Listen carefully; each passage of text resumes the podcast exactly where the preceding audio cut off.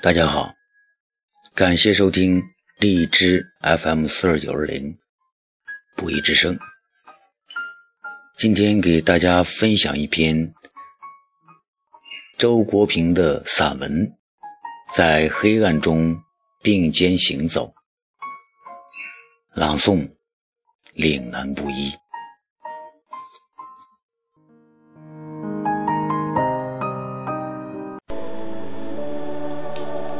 在黑暗中并肩行走。作者：周国平。人们常常说，人与人之间，尤其相爱的人之间，应该互相了解和理解，最好做到彼此透明、心心相印。史怀哲却在我的青少年时代中说。这是不可能的。即使可能，任何人也无权对别人提出这种要求。不仅存在着肉体上的羞耻，而且还存在着精神上的羞耻。我们应该尊重他，心灵也有其外衣，我们不应脱掉它。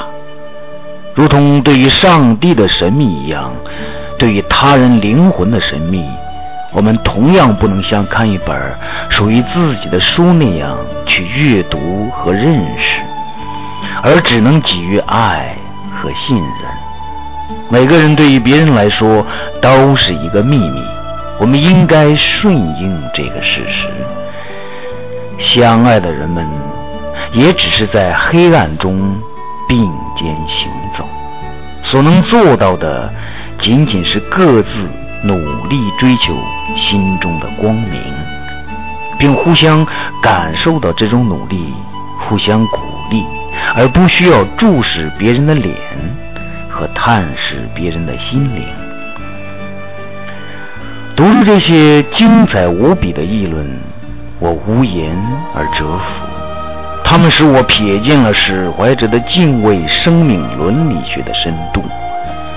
凡是有着深刻而丰富的内心生活的人，必然会深知一切精神事物的神秘性，并对之充满敬畏之情。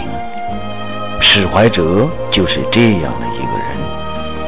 在他看来，一切生命现象都是世界某种神秘的精神本质的显现。由此，他提出了敬畏一切生命的主张。在一切生命现象中，有以人的心灵生活最接近世界的这种精神本质。因而，他认为，对于敬畏世界之神秘本质的人来说，敬畏他人的精神本质乃是不言而喻的事情。以互相理解为人际关系的胡地。其根源就在于不懂的人的心灵生活的神秘性。按照这一思路，人们一方面非常看重别人是否理解自己，甚至公开索取理解。至少在性爱中，索取理解似乎成了一种最正当的行为，而指责对方不理解自己。则成了最严厉的谴责，有时候还被用作破裂前的最后通牒。另一方面，人们又非常踊跃地要求理解别人，甚至以此名义强迫别人袒露内心的一切。一旦遭到拒绝，便嗤之以缺乏信任。在爱情中，在亲情中。在其他较亲密的交往中，这种因强求理解和被理解而造成的有声或无声的战争，我们见的还少吗？可是仔细想一想，我们对自己又真正理解了多少呢？一个人懂得了自己理解自己之困难，他就不会强求别人完全理解自己。也不会奢望自己完全理解别人了。在最内在的精神生活中，我们每个人都是孤独的。爱并不能消除这种孤独，但正因为有机器人的领悟到了别人的孤独，我们内心才会对别人充满最诚挚的爱呀。我们在黑暗中并肩行走，走在各自的朝圣路上，无法知道是否在走向同一个圣地。